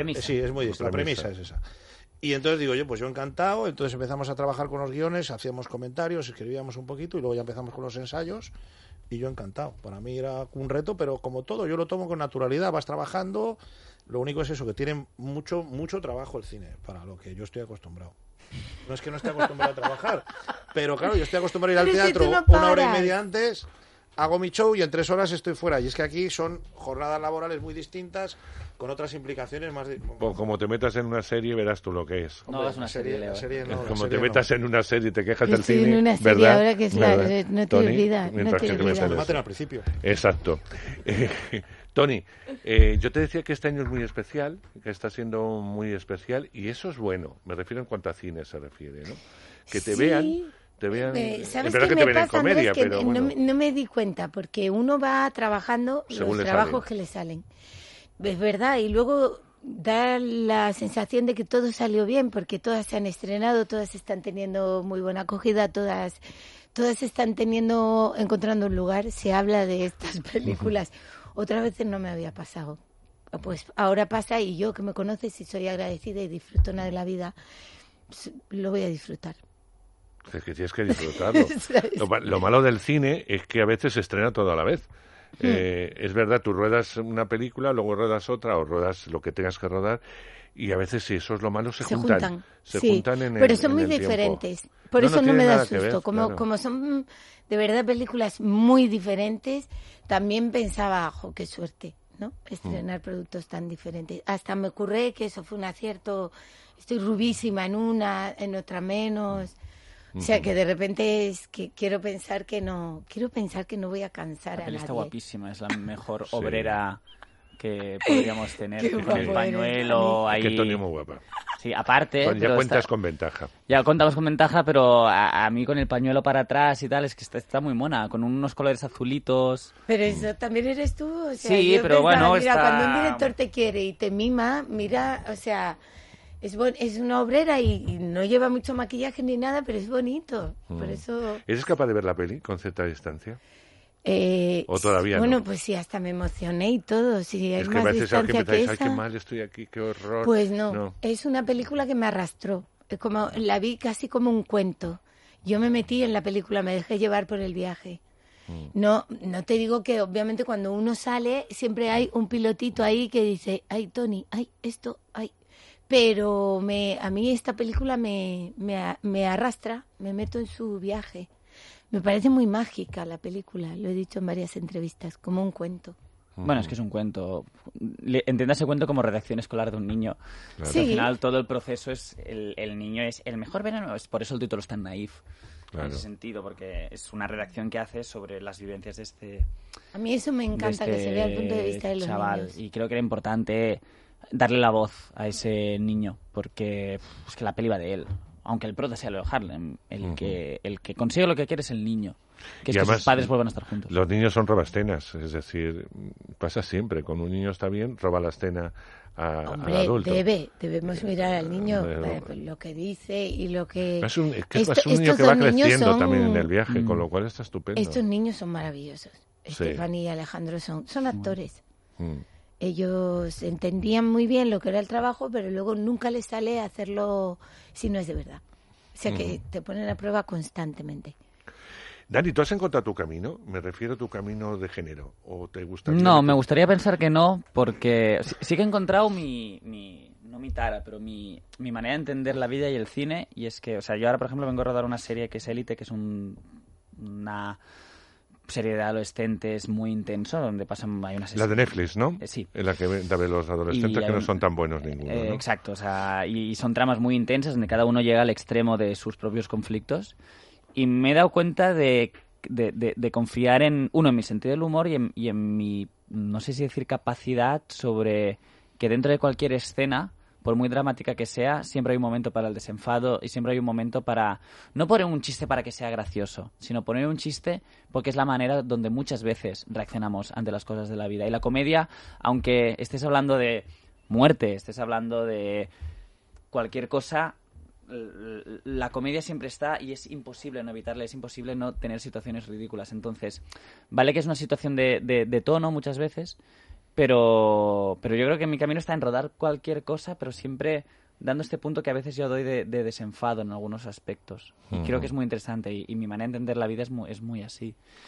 Y, pero bueno, no, la comedia me gusta, pero, pero ahora estoy preparando otra comedia que, pero que es más romántica y otra que es comedia más dramática, pero después de estas dos cosas que tengo pendientes es hacer un pequeño... No cambio, pero bueno, que al final soy un niño que, que para mí cine es jugar con juguetitos. Y de la misma manera que ahora he hecho que personajes se besen y vayan en coche, ahora quiero que, que este coche vuelque. Y hacer un poco historias que se alejan un poco más de mi día a día normal, ¿no? Y buscar mundos fantásticos y, y, y- y jugar con la narrativa, ¿sabes? Claro, pero eso es lo interesante, ¿no? El poder crear y que te dejen. Sí, sí, por eso. Entonces me dices, mm, ¿rodarías un blockbuster de eh, Los Vengadores número 15? Mm, ¿Dónde hay que firmar? Porque es el cine que... A, a mí el cine de los 80 fantasiosos es el que me con el que he crecido. Normal.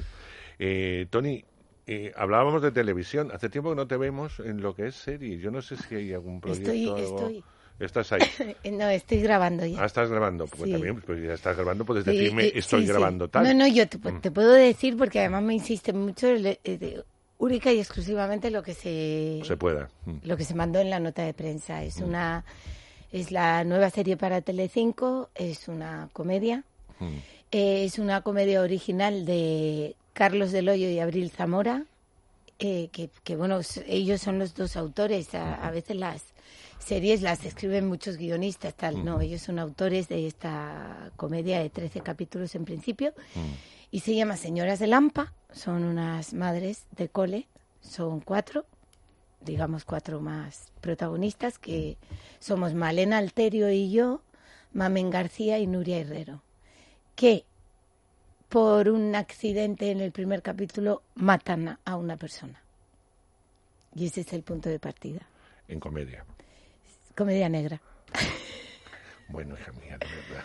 A ver, a ver. Pero ahí sufro más. Es un tipo de comedia muy peculiar, porque sí que tengo escenas muy, como ya estamos rodando, eh, escenas muy potentes, tratadas muy de verdad, y que a mí eso me encanta, porque es un poco lo que decía Dani, la comedia a veces es una vía de escape. En la vida diaria tú metes un chiste y dices, ¿cómo me he podido reír de esto? Pues a veces sabes que la vida diaria te hace reír más que la, que la comedia. Hombre, Son todas más... La eh, realidad siempre supera la Pero ficción. digan lo siempre, que digan. digan- siempre. Digan, lo que digan. Dani, me dijiste una vez, y con esto ya acabo, que eh, a ti los rodajes también te servían no solamente para aprender, sino para conocer a gentes. Y que te gusta mucho trabajar con gentes que no has trabajado. Por un lado, te gustaría trabajar siempre con los mismos porque te gustan, pero por otro lado te gusta descubrir a gente. En esta has descubierto a gente estupenda. Mm. Eh, eso está, está claro. Y espero que les puedas incorporar en algunos de, de tus rodajes o de tus series. Porque como tú dices, llegas a amar a la gente y es verdad con rodajes muy intensos, los rodajes desaparecen y esas familias también. Luego hay muchos momentos Hay de muchos encuentro. reencuentros. Pero cuando es bonito, encanta. es bonito. entiendes que el cine es una especie de... Para mí es como yo, uno de mis mejores amigos, que, que tengo cinco, ¿eh? Eh, Pero uno de mis mejores amigos que no trabaja en el sector y es matemático y, y tal. Nos vemos una vez al año, a veces, pero no porque no queramos, porque vivía afuera y también vamos liados. Y cuando nos vemos no hay esa sensación de, ¡buah, qué tal todo! Tenemos mucho que contarnos. Es, a lo mejor pasan un año y digo, oye, que estás aquí, vamos al cine, sí, venga, ¿qué tal todo? Todo muy bien, sí. Y después, ¿sabes? No, a mí me agobia mucho el- la obligación social de decir, ¡ah, tengo tanto que contar! Es que, joder. Es como, prefiero esta sensación de decir, nos decimos adiós, que a lo mejor nos vemos mañana o de aquí a un año, ¿no? Y lo mismo cuando te reencuentras con alguien. Y el cine tiene un punto así. Sí que es verdad que cuando te encuentras con alguien siempre hay una especie de sobre euforia. Y yo que soy muy mío y, y en ese aspecto muy catalán. Y yo muy eufórica. eh, Entonces le atoro. Yo soy, Lo atoro. soy como muy, ¿qué tal todos? Como siempre muy prudente y, y he entendido que, el- cine tiene este punto, ¿no? De encontrarte con gente que has compartido una etapa de tu vida súper importante, que es contar una historia, desaparecen durante un año más y después te lo puedes encontrar y siempre queda eso, ¿no? Y es maravilloso. Es un punto y seguido. Yo espero que sea un punto y seguido cercano para volver a hablar contigo Ojalá. ya de la serie, que será lo más pronto. No va a parar. Dani Eh, no va a parar de Lo otro ya nunca. vendrá, pero luego eh, la serie Netflix La está serie ahí porque está, además Netflix es está como loca, no tenemos que decir no te la puedes perder, no te la puedes perder. Digo, no la puedo perder cuando me la pongáis, porque de momento no. Querida, yo te sigo. Menos en teatro que mm, eh, la última función que No, que pero volveremos, Andrés, no te preocupes. Pero volvís, estoy, Sí, pero sí. estuvo muy poquito tiempo. Las críticas, sabes que fueron fantásticas, Sí, las críticas tanto fueron compañeros, pero especialmente para ti. Y dije, no me lo puedo perdonar, me da vergüenza, no le voy a mandar ni un WhatsApp, porque no tengo No, Andrés, no pasa nada. Creo que volveremos. eh, la intención, como tenemos gira ahora en Mm, septiembre. Volver con un poquito más de tiempo. ¿no? Volveré en enero en temporada. en hacer temporada, temporada. y hacerla. Porque tengo muchas ganas. Ahí creo que Te- vale la mucho. pena, de verdad. Eh, muy peculiar, es muy especial. Dani tampoco la ha visto, así que podéis quedar en enero Vale, para pues vamos, juntos. vamos a verla. Hay que ver a una diosa como es ella. Que te quiero, que te adoro, que llegas Gracias, un verano repleto de tus trabajos y gracias por hacernos reír. No, A mí, yo lo agradezco mucho. Vivo tantos dramas en el cine que cuando alguien me hace reír se lo agradezco enormemente. Además, con dignidad, con verdad y como un cuento, como eh, lo decía Tony, es verdad, es un cuento maravilloso. Y los cuentos están llenos de vida. Y, y ojalá te pasaran cosas como las que pasan en las pelis. Sí. Eso es eh, lo que me pasa con el verano, ¿no? Es decir, ay, que a mí no me pasan estas cosas, por lo bonito, por lo que me A mí tampoco, ¿eh? No te creas. me gustaría. Por eso las hace. Por eso las hago, ¿no?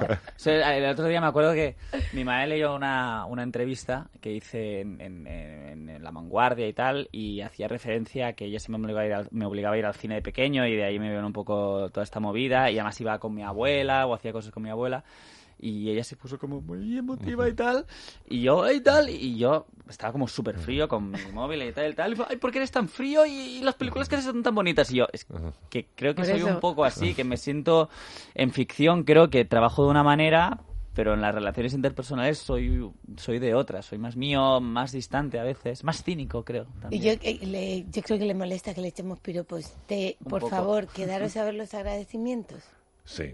O sea, Dani hace, eh, para mí eso, te lo digo de verdad, no lo había visto nunca, él hace agradecimientos personales. Va nombrando a todo el mundo y yo estaba fascinada. Básicamente a Tony le propongo matrimonio, pero no, no ha acabado de cuajar. Yo creo que no está ella por la labor de momento.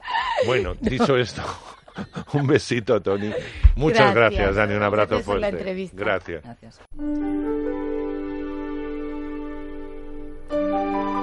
Pues de la sonrisa a la tensión, si mezcláis Jungla de Cristal con el Coloso en llamas, con otras tantos, y lo metéis en una batidora, sale el rascacielos, la última de Dwayne Johnson, que evidentemente va a hacer de superhéroe. En esta ocasión es un antiguo líder del equipo de rescate de rehenes, del FBI y un veterano de los marines por si faltaba algo.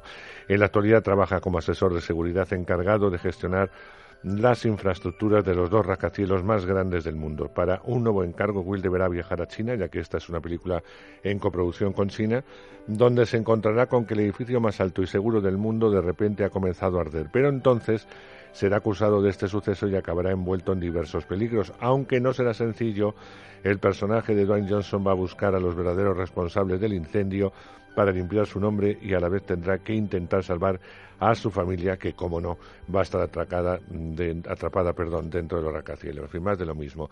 A los que les guste este tipo de cine seguro que van a salir encantados. El rascacielos. Tras su valoración de la seguridad, ¿qué opina del edificio? Con el debido respeto, solo es un segurata sobrevalorado. Por favor. La Perla es el edificio más alto y moderno del mundo. Han construido una ciudad vertical. Pero eso también plantea todos los desafíos de seguridad posibles. Creíamos que esta planta estaba vacía. Y yo. No solo ha metido gente aquí, sino que están atrapados en 240 plantas. Nadie sabe qué podría pasar si algo saliese mal. Pero solo soy un segurata sobrevalorado, así que, ¿qué voy a saber yo? ¿Qué está pasando? Hay fuego en la planta 96. Todo irá bien,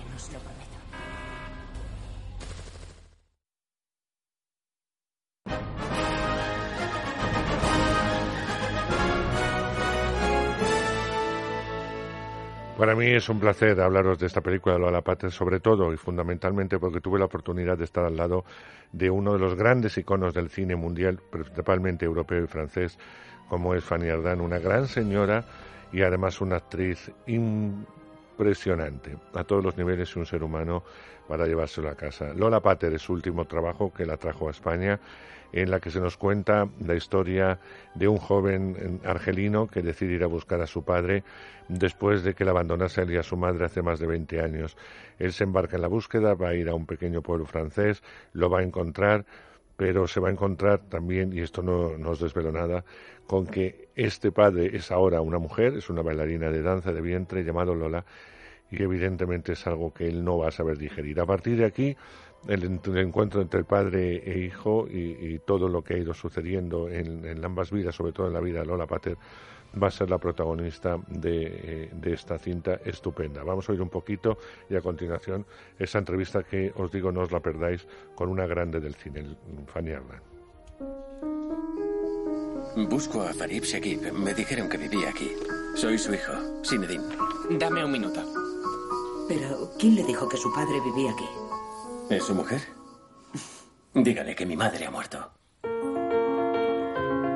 Mira, aquí estás con él. ¿Te pareces? Si no, soy yo. Yo soy Farid, tu padre. Estás enfermo.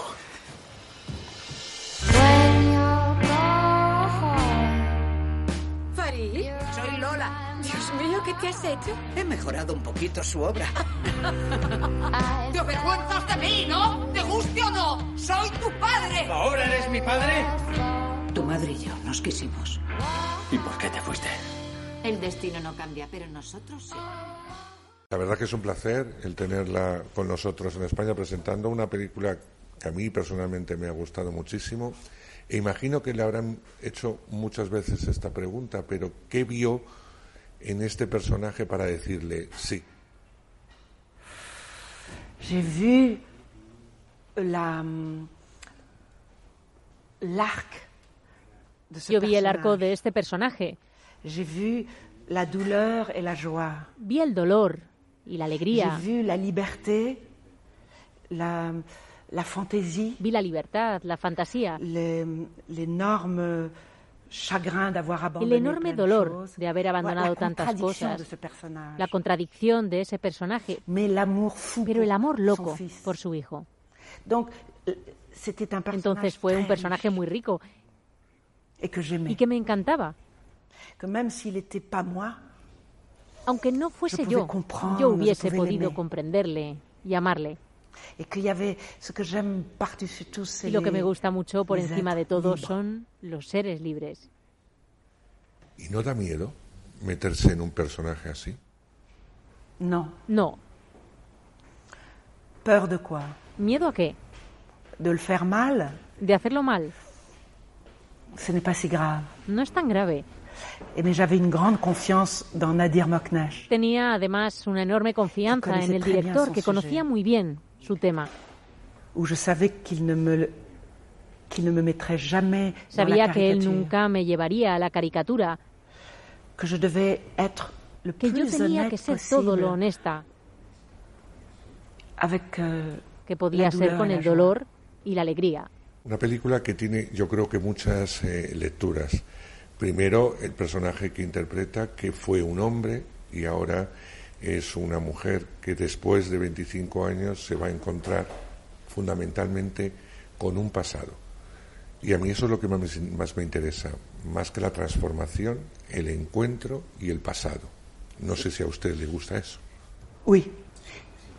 Le Sí, porque la película comienza siendo una mujer. La transformación es el regreso. ¿Cómo va a construir avec la le relación fils con ese hijo? et comment vous allez pouvoir ¿Y cómo va a poder passer par-dessus 25 pasar por encima de 25 años? euh, El hijo se presenta con los tópicos. Euh, El hijo no quiere saber nada de su padre. Comment tu vas un rapport ¿Cómo vas a crear una relación con tu hijo cuando as has estado ausente durante 25 ans? 25 años? Eso es lo más interesante. Y por supuesto, el personaje del hijo también es interesante. euh, Este joven que interpreta el papel, porque pensar que su padre estaba muerto y de repente encontrarle, pero en el cuerpo de una mujer, eso existe. Donc pour moi, c'est l'itinéraire de ces deux personnages. Para mí, el itinerario de esos dos que personajes que van a comprender que la inteligencia es el amor en lugar del juicio. L'écoute, Escuchar La main tendue. la mano tendida, la, la tolérance et la liberté de la tolerancia, la libertad de pensar. Pero además es una gran historia de amor. Très grande. muy grande. C'est pour ça que j'aime beaucoup le plan Es por eso final. que me gusta mucho el plano final, cuando se van los dos en moto. C'est une, c'est une vision éblouissante de la vie. Es una visión realmente efervescente de la deux, vida. la vie La vida entre dos. La vida marchándose junto a la aventura. Este personaje nos propone un viaje emocional, eh, yo creo que muy interesante, pero yo veo a la persona eh, y la persona a la que usted da vida es una persona valiente, fundamentalmente valiente, ¿no? Y a mí eso me gusta, la valentía del personaje. Elle n'abandonne jamais. Nunca abandona.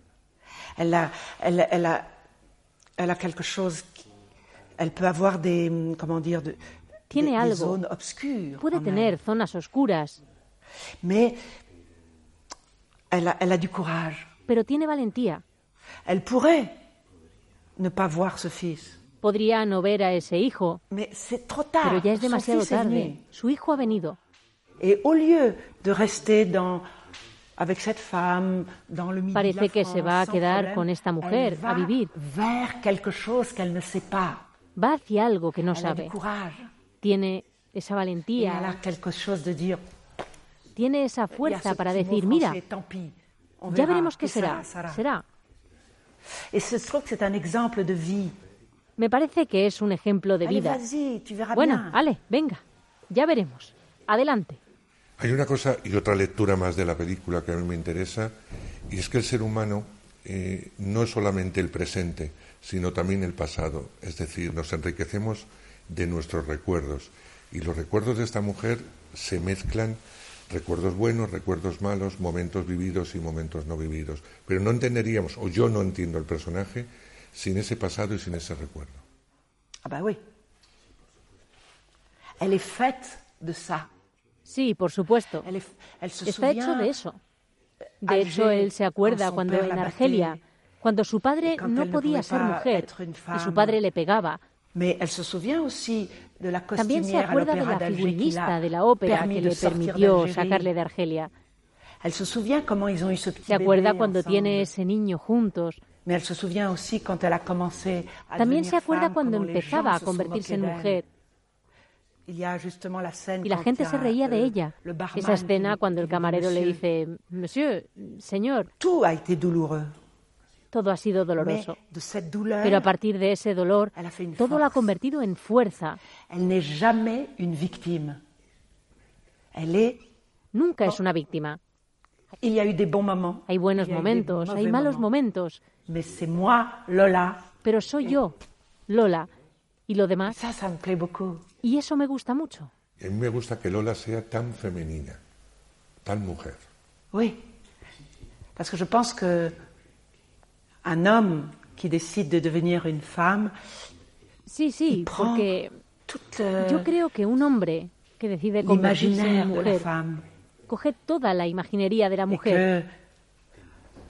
Je crois que même s'il n'avait pas les cheveux longs, y aunque no tuviese pelo largo, no tuviese pecho y sin tacones, il aurait compris que la femme habría convenido que la mujer es alguien c'est quelqu'un d'amour, con amor, el alguien que perdona, que acepta, que reconcilia, que abraza. Y eso para mí es la feminidad. Es alguien que dice, venga, adelante. Otra cosa muy importante es la amistad. Y la amistad que siente uno de los personajes hacia usted, el amor, cariño, amistad, como queramos llamarlo, es un poco lo que logra el director y su interpretación sobre todo con el espectador. Queremos abrazar a Lola, queremos a Lola desde el primer momento. ¿Dónde está el secreto para querer a Lola? Nada más verla, los 10 minutos de película ya la queremos. Je pense que toute la vérité des personnages Yo creo que toda la verdad de los personajes Empieza con la escritura. Nadir ha écrit comme un peintre. Creo que el director escribió como un pintor. Incluyó ciertos toques de personalidad euh, para convertirlo en un personaje atractivo. Nunca una caricatura.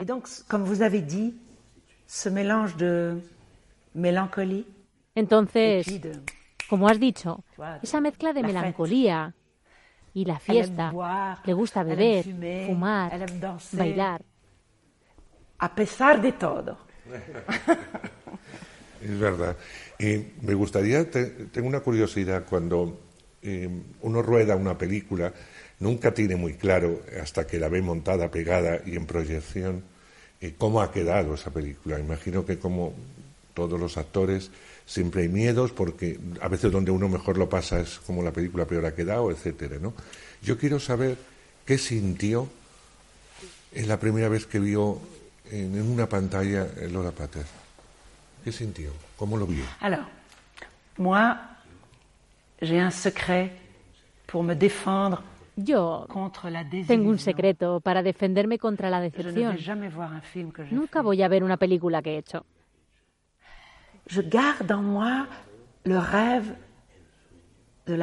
Guardo en mí el recuerdo de la alegría que tuve mientras la hacía. Pero nunca la veo. En realidad, nunca. Guardo, conservo. Donc, quand vous me demandez si j'ai peur, Entonces, cuando me preguntas si tengo miedo, no. No tengo miedo, porque me digo.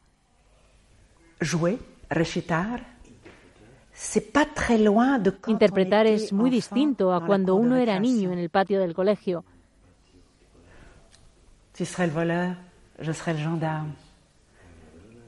Tú eres la ladrona y yo el policía. Pero nunca me olvido que hay una parte de juego.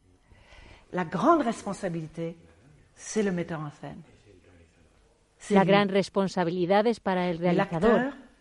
Es para él, pero el actor o la actriz avanza como un perro.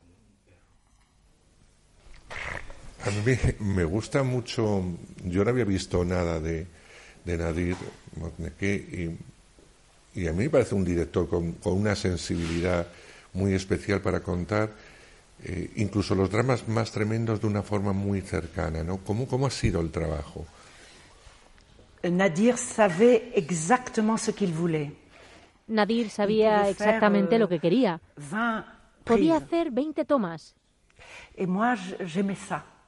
a mí me gustaba eso. Parce que je, je trouve que la joie d'être actrice, c'est de rentrer a mí me parece que la alegría de ser actriz es entrar en la obsesión de otra persona. Entrar en un universo que uno no conoce. El único que conoce ese universo es el director. Donc, euh, lui, il était, il travaillait beaucoup. Il avait, il a, il, il a, Entonces, él trabaja mucho. Cuidó cada detalle del vestuario el pelo, calzado, decorados. y de repente, como actriz, on se sent protégé. Parce qu'on sait qu'on est regardé par quelqu'un de très Una se siente protegida porque sabe que alguien muy exigente la está mirando y eso es un gran privilegio. Pero además es muy sutil, como decimos aquí en muchas secuencias. Eh, a mí me llama mucho la atención el recepcionista del hotel, eh, que parece que es una, una, secuencia más o un chiste, cómo está rodado y cómo está incluido. Y eso me parece algo más, más que de guion del director, tanto en su gesto como evidentemente en, el propio gesto de, del recepcionista. Me parece que es una cuestión de director. Completamente. Tiene razón son esas pequeñas escenas en las que se dicen tantas cosas. La, sonrisa, en la cara. Euh, ¿Te acuerdas cuando le hace mirarse en el espejo cuando tiene barba? Y eso es un recuerdo doloroso. Parce qu'il se souvient en Porque se acuerda de todo lo que tuvo que recorrer para llegar. Y eso son cosas del director. No es solo una historia de plano contra plano, es mucho más sutil. Imagino que mucho más fácil cuando un director lo tiene muy claro, porque usted le habrá tocado de todo. Pero vamos a hablar de alguien que cuando alguien lo tiene claro, para una actriz eh, va como con un colchón, no hay caída libre, ¿no? Moi, j'aime beaucoup l'idée que un metteur en scène vous fait Me gusta mucho la idea de que un director te haga entrar en un mundo que controla. Vous, êtes, vous êtes sans contrôle.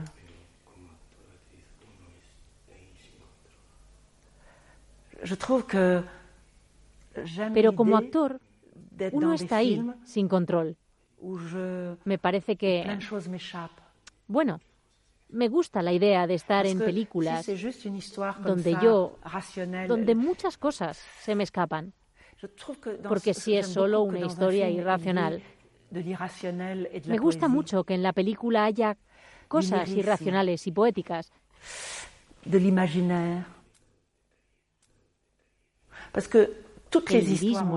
del imaginario, porque todas las historias ya han sido contadas. Lo que siempre es nuevo son los detalles. ¿Cómo vas a rodar una secuencia de amor? ¿Cómo vas a rodar una secuencia de asesinato? Porque eso pertenece a él, a él o a él.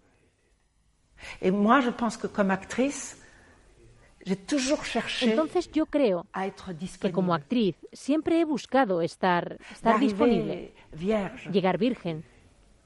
De no avoir des idées. No. Je n'ai jamais avec des je préfère avoir no tener ideas preconcebidas. Prefiero llegar.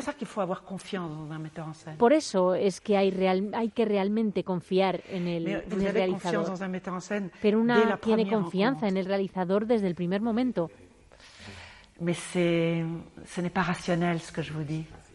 Pero no es racional lo que te está diciendo, es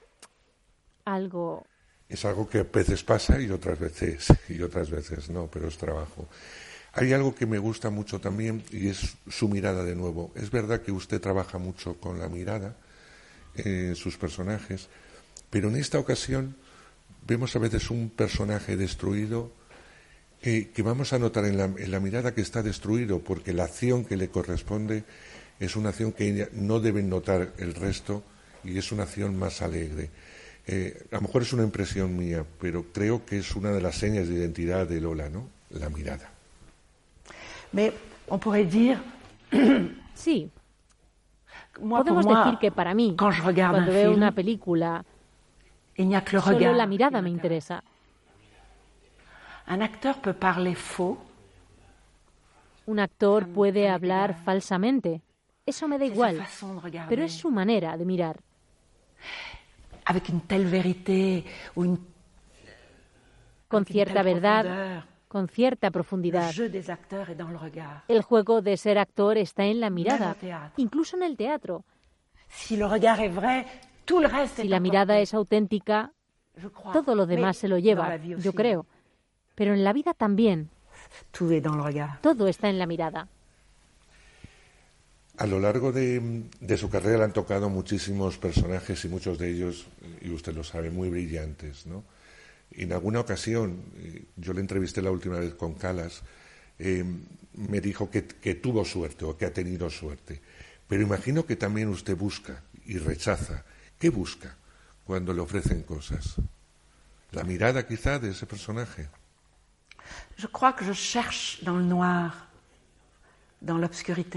Yo creo que yo busco en la profundidad, en la sombra.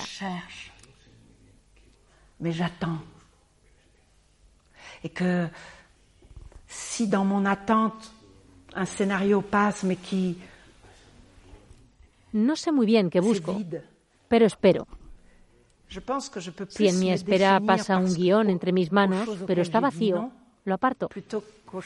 Yo creo que me defino más por las cosas a las que he dicho que no, que a las que he dicho que sí. Porque cuando se dice que sí a un guion o a una obra de teatro, Uno no puede más que decir que sí. Alors que quand vous dites non, vous savez très bien pourquoi vous dites non. Ahora, cuando se dice que no, se sabe perfectamente por qué dice que no. Tout un nouveau monde qui arrive. Et toujours ce que je dis, c'est l'idée de en el sí hay promesas de alegría, todo un nuevo mundo que llega. Y siempre digo que esa es la idea de estar disponible. Muy a menudo he alimentado el cine gracias a lo que había hecho en el teatro. El teatro también me ha alimentado mucho.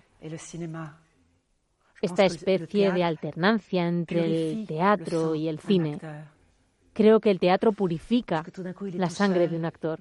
De repente estás solo, con una carga tremenda cuando se abre el telón. Euh, es como si el teatro te cambia la sangre, te la recarga. Y cuando vuelves al cine, uno vuelve más virgen. No es un oficio como cualquier otro. Y que sert rien. La experiencia no sirve de nada, porque cada vez es algo nuevo. Todo es nuevo. Pero como las tierras donde ha caído lluvia sobre ellas, las lluvias son esos papeles, esos autores, esos realizadores, esas lecturas. Yo soy esa tierra donde me caen todas esas cosas que he recibido. Todo lo que me ha influido de alguna manera sin darme cuenta y que cuando sé que me defino más por lo que no he elegido que por lo que he elegido.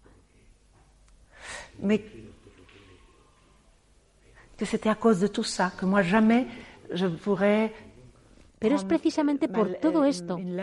Nunca podría yo coger una carta y decir, me gustaría mucho rodar contigo.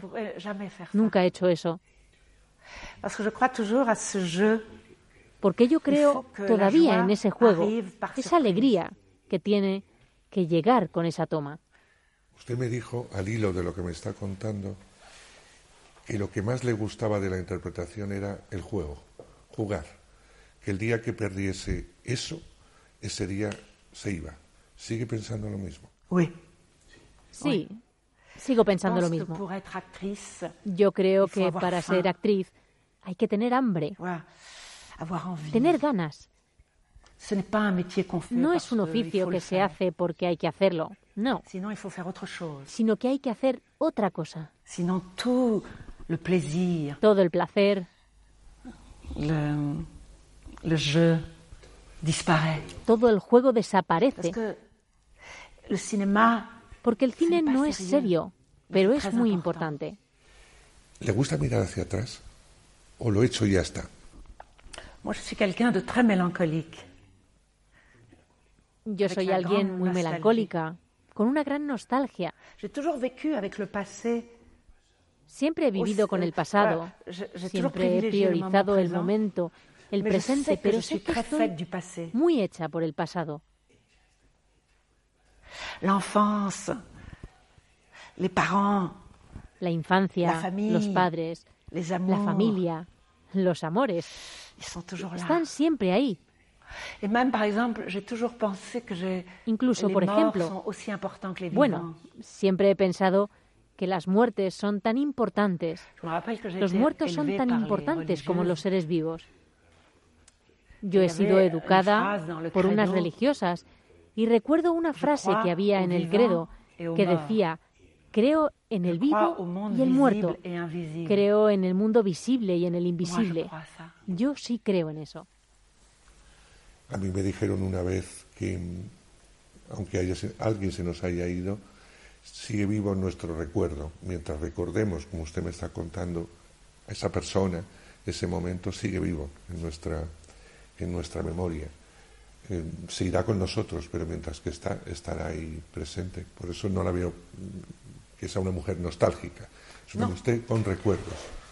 Oui, je pense que, par exemple, les gens qu'on aime ne meurent jamais. Yo creo que, por ejemplo, la gente a la que queremos no muere nunca. Siempre están ahí. Puede uno arrepentirse de no haberle podido tocarle la mano, de no haber ido a cenar con él o de no haberse reído lo suficiente con esa persona. Pero siempre están ahí. Euh, Todo lo que se ha vivido, nadie puede quitártelo. Bueno, sí, pienso mucho en el pasado. Y en el teatro a menudo antes de que se abra el telón, tengo miedo. Y sé que lo invisible es mucho más importante que lo visible. Y visible es el público, que tiene una reacción inmediata en el teatro, y eso es maravilloso, ¿no? A diferencia del cine. Oui. Ah oui. C'est pour ça que souvent euh, Sí, por supuesto. Por eso que muy a menudo es como si uno entrase en una jaula con animales salvajes no se sabe nada. El placer inmediato es la alegría. Y cuando digo que en el momento presente vivo, eso me interesa porque pasa, ya no vuelve. Es muy importante el ahora. Como le decía la última vez que yo me encontré con usted fue con Calas y me gustó mucho volver a reencontrarme con usted y con Calas en el documental que se ha estrenado también en España y que es magnífico, donde usted volvía a dar vida a Calas a través de la lectura de sus recuerdos. Un poco lo que pasa con Lola también, ¿no? Fue bonito volver a retomar a esa mujer, sobre todo a la mujer que fue María. Oui, j'ai eu beaucoup de plaisir à lire les sí, lettres, les sí interviews ou les, Me gustó journal mucho las cartas, écrivait.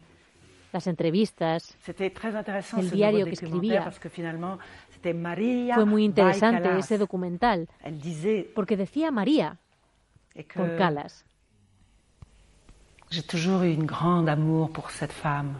Siempre tuve un enorme amor por esa mujer. Por supuesto, por la voz, pero también por la artista. María Calas siempre ha vivido por muchos de nosotros. Pues seguimos con más historias de mujeres, en este caso Mary Shelley, eh, la autora, nada más y nada menos que de Frankenstein. Se nos va a contar un poco esa historia con el rostro de una grande, empezó siendo muy jovencilla, pero cada día es mejor actriz del Fanning, que da vida a esta joven extrovertida, 18 años, que tras conocer al carismático poeta eh, Percy Shelley, un hombre con ideas avanzadas para la época, se enamora a primera vista. A pesar de la diferencia de edad, inician un romance que se complica cuando la familia de ella, de Mary, lo descubre prohibiendo a ambos amantes que vuelvan a verse. Para escapar de los rumores constantes, los dos se van con Claire, la medio hermana de Mary, a una casa que tiene Lord Byron en el lago Lehmann, en Suiza. Allí Mary concibe la idea de Frankenstein, escribiendo la novela como una vía de escape, pero en una época en la que las escritoras no eran tenidas en cuenta, tendrá que proteger a su monstruo y forjar su propia identidad. Totalmente recomendable para un público más o menos adulto o público que le gusta el cine. De verdad que es una muy buena película. Mary Shelley. Siento una frustración, un susurro constante de que no estoy cerca de cumplir mis sueños. ¿Quién es ese? Ese es Shelley. Atractivo, ¿verdad? Entonces, ¿cuántos años tiene? Lo suficientes para saber por qué lo pregunta. Tengo 16. Cuando te conocí me sentí vivo. Huye conmigo. ¿Tienes una relación con ese asiduo a las rameras? Tengo fuego en mi alma. Y ya no permitiré que usted o alguien más lo contenga. ¿Quién entre ustedes se ha preguntado si los muertos podrían revivir? ¿Es eso realmente posible? ¿La reanimación? Lord Byron nos ha invitado a Ginebra. ¿Le gustaría acompañarme al salón, señorita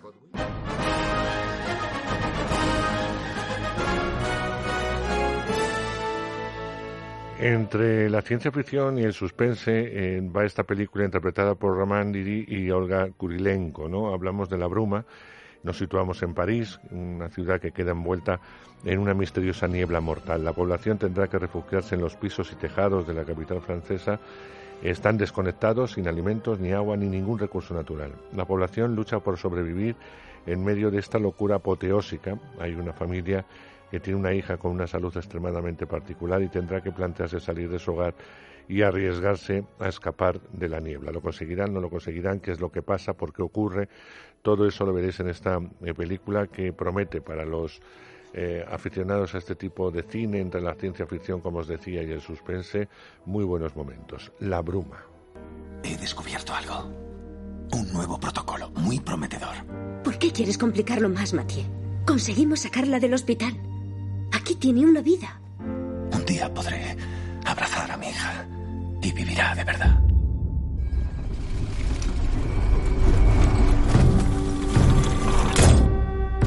Papá. ¿Qué ha pasado? ¿Era un terremoto? ¿La batería funciona?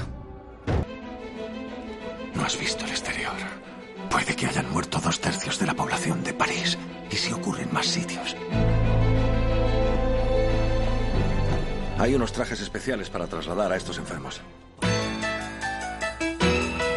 El director coreano Hong Sang-soo vuelve a contar otra vez con la gran Isabelle Huppert eh, para hacer la cámara de Claire. Ya sabéis que este director es muy particular, no nos llega a todo su cine, eh, está entre la vanguardia, sobre todo la vanguardia francesa, tipo Godard, etcétera, con lo cual, insisto, es una película para gente muy preparada a la hora de ir al cine, es decir, que no se va a encontrar con una narración tradicional, ni una forma tradicional, ni casi nada, sino incluso muchas veces totalmente experimental y a que al espectador se le van a ocultar muchos detalles porque así es su cine que gusta mucho a la crítica y que el público no suele aplaudir tanto, pero bueno, llega la cámara de Claire que nos cuenta la historia de una eh, fotógrafa que está en el Festival de Cine de Cannes eh, y va a coincidir eh, con Man que es el actor eh, coreano Kim Min-hee, más o menos se dirá así, es acusado de mentiroso y además es despedido eh, en su viaje de negocios a este festival.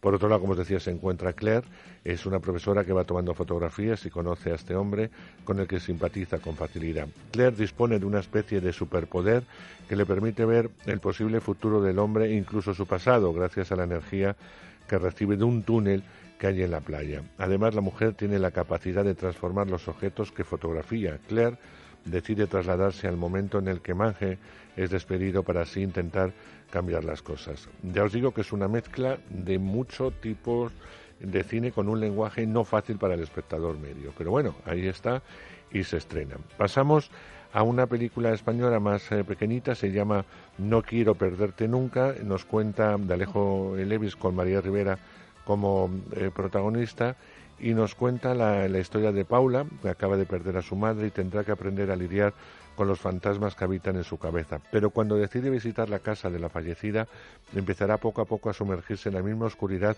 y confusión que también padeció su madre. Son de estas películas muy psicológicas, por otro lado tienen algo de terror, pero por otro lado eh, eh, no dejan de ser grandes eh, melodramas. Vamos a escuchar un poquito de la misma.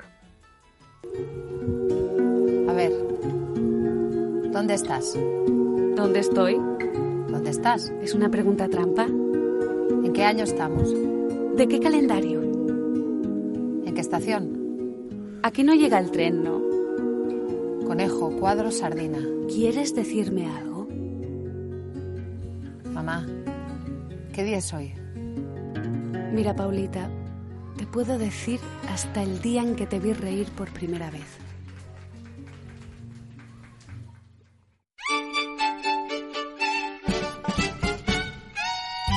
los estrenos, Sergio está todo a mi lado para contarnos eh, qué ha pasado con Hotel Transilvania 3.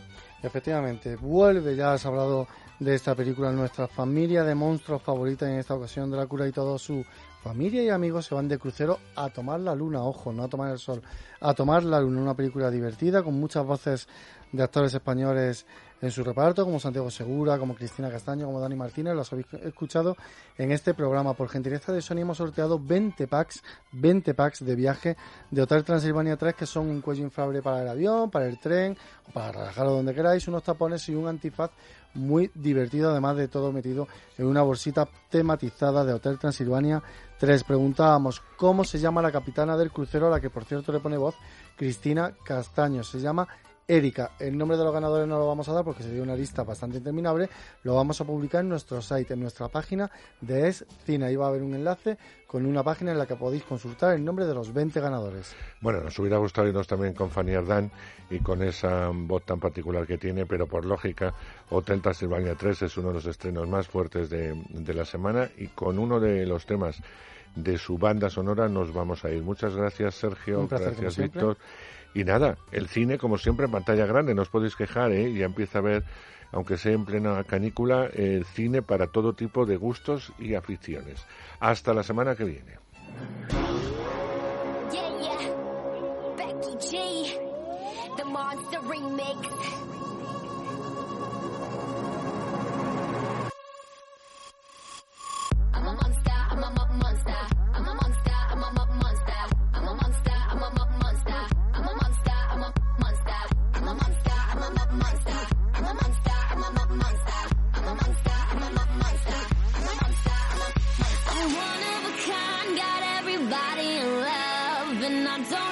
try. I just do what I dive. Don't have to tell me. I already know. They all want me. Yo, I run this. I smash it. Like my bass real hard. Boom, blastic. Speed race, baby. I'm a last Catch trouble, never listen to my master. New Benzo, black from Malaysia. Can't drive, but my mama don't care, yeah. To the top, I'ma take it to the ceiling. I'm on the moon, but I feel the sun beaming. I'm so dope, like ooh la la. So, so fly, like a helicopter. Step to the hood and the homies on the block. Doing it big, yeah, you know what's up. Some come trying to say I'm a problem. So crazy, gotta put them in asylum. Some come trying to say I'm a problem solve it. I'm a monster, I'm a